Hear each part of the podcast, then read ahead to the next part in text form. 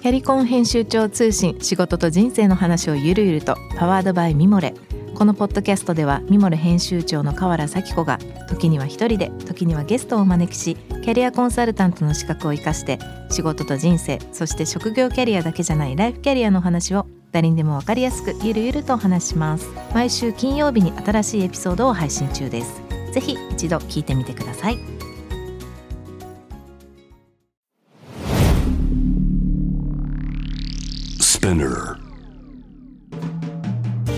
ナビゲーター中道大輔です。Vision to the Future with Forbes Japan このポッドキャストは物、こと、人の魅力を引き出すことで日本のカルチャーの価値を再定義し世界と共有するコミュニティプログラムです。ショートコンテンツ Vision to the Future Stories と題して毎週水曜日、金曜日、日曜日に Forbes Japan よりピックアップしたニュースをお届けしております。今週は月曜日のゲストトークエピソードにも参加していただきました。永井則義さんとともにお送りしたいと思います。今日ご紹介するトピックはですねこれは去年ですね2022年12月の17日に、えー、発表されました。スライスされたマンゴーはどこで取れた、うん、ウォールマートなど食品トレーサビリティの今ということでこれ本国の方のコラムだと思いますが、はいはい、あのー、まあ、これアメリカ特に、まあ、これ多分アメリカも広いんで、うん、全部が全部ではないと思いますけれども比較的その食品に対するトレーサビリティに対して非常に、うん、まあ力を入れてるかなと聞いていて思うんですね。で例えばそうですねこの食中毒っていうこともここでもありますが、食中毒の多くは予防できるということで。まあ、日本は逆にこんなことないと思いますけど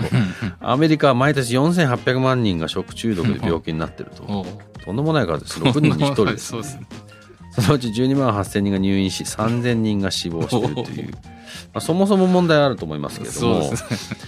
まあ、ただそのトレーサビリティができることによって、うん、まあ、こういった食中毒だったり、まあ、高リスクの食品っていうところをちゃんと生産者から実際小売りの先の,、まあ、その消費者のところが方々がまあ判断できるようになるということなんですが、うん、まあ、もしかしたらこういった例えばその食中毒っていう一つのことに対しても数字の考え方が日本で全おそらく違ってたりとかもしくは、うん清潔っていうことに対しての考え方がおそらく全然違うので、うん、こんなに食中毒の数ないと思いますけどただ、はい、トレーサビリティが可能になるっていうことはいろんな可能性が広がるのと、うん、いろんなその、まあ、ある種の本当にみたいな安心が広がるみたいなこともそうかなと思っていて、ねうん、まあ、日本にはもっとそれはあってもいいかなと個人的には思うんですが。多分あの時酒とかあとこのクオリティの高いお酒は多分その、ワインを比較するとですねワインのオーナーの人があの価値をつけてそれを資産として考えた時に多分どんな状況下でどんなオーナーがそれを持っていてどんな状況下でいたかってすごい気に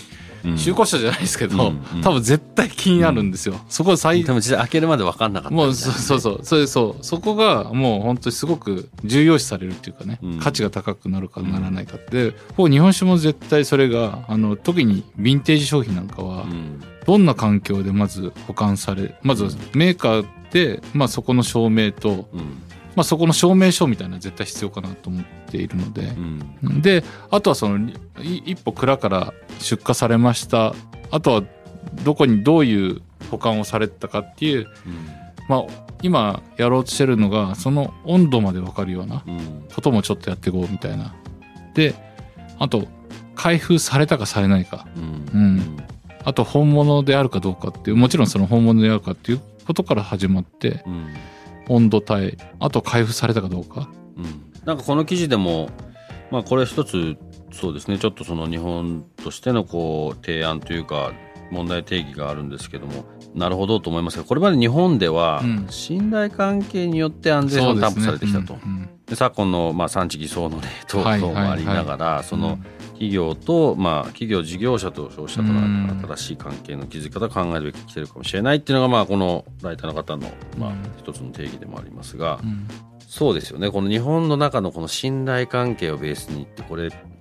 どうなんでしょう。いいいい部分でもあるし悪い部分でもあるのかもしれないんですが、うん、そういったトレーサビリティだったりそういう管理がこうちゃんとできるようになることによって、まあ、そういう話が一切一切ないっていうかなんだろう。まあもともとあってたものがちゃんと見えてくるというか、うん、あの可視化していくっていうのはすごく大事だと思うんですよ。うん、実はそこもあのマーケティングも関連してくるっていうかかマーケティング管理っていうかね、うん、多分なんかあのそれをまあ今 DX とかやってるじゃないですか。まあ全部 DX になればいいってわけじゃないですけど、うん、でもやっぱそこもすごく連動してくる話なので、うん、だからそうするとすごくあの人に頼ってたところがある意味可視化してきて、あの、ある意味より正確にできるのじゃないかなって僕は思うんですよね。だから逆にそれが信頼というかね、それを積み上げていくことの方が信頼に、実はそれはもうある意味そういう見た見たの通りでしょみたいな もう、うんうん、であのになるのである意味こう世界にもこう日本から出るものが信頼されるもの、うん、になるんじゃないかなと僕は思いますね。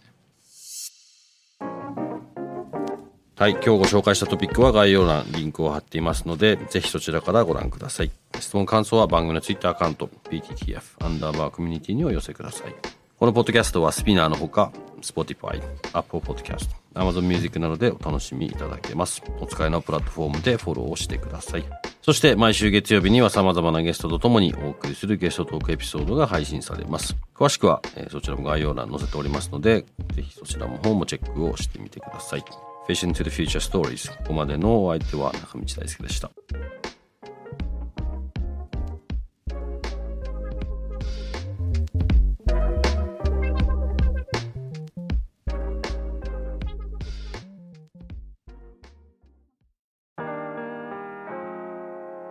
美容家の神崎めぐみと編集者の大森洋子でお届けする雑談ポッドキャストウォンと私のお名前なんての？ふと私って誰なんだ？と自分がぐらついてしまうそんなあなたと毎日を楽しくするサバイバル術を一緒に考えていきます。ウォンとは毎週水曜日朝5時に配信。ぜひお聞きのプラットフォームでフォローしてください